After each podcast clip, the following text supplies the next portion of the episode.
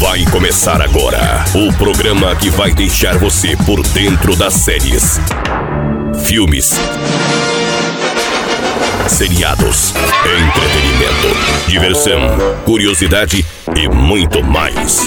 Tudo em um só programa. Cola comigo no ar. Agora, ligados na tela. Fala moçadinha aqui no Ligados na Tela, tudo jóia? Aline Mota chegando com notícias Netflix. Hoje vamos falar sobre o Expresso do Amanhã, a segunda temporada. Se você não assistiu a primeira temporada, assista. É muito, muito, muito legal.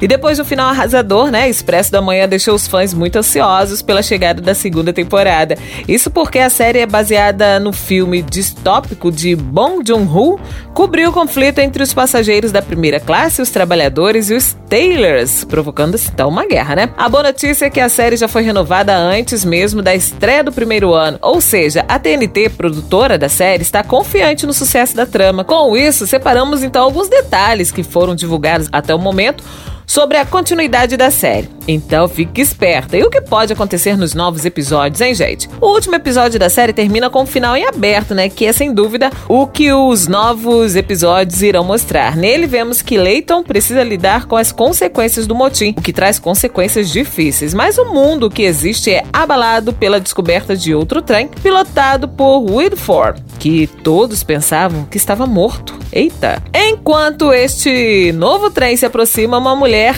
entra no trem procurando por Melanie. A jovem é a filha do engenheiro que todos achavam que estava morto. A nova temporada vai mostrar essas duas questões e também mostrar como as pessoas se encaixam no novo regime. Ó, oh, muito bom. Para finalizar aqui sobre o Expresso da Manhã, nos novos episódios poderemos esperar um grande número de novos atores, além de retomar alguns rostos já conhecidos. E o Expresso da Manhã se passa sete anos depois que o mundo se torna um terreno baldio, congelado e segue os remanescentes da humanidade que habitam um trem em movimento e permanece composto por mil e um vagões que circulam o mundo uma vez por ano. Construído pelo bilionário Wilford, o trem é rigidamente separado por classe, com os passageiros envolvidos em uma luta revolucionária contra a hierarquia social estritamente imposta e alocações desequilibradas de recursos assim limitadíssimos. O programa questiona a guerra da classe, a injustiça social e a política de sobrevivência.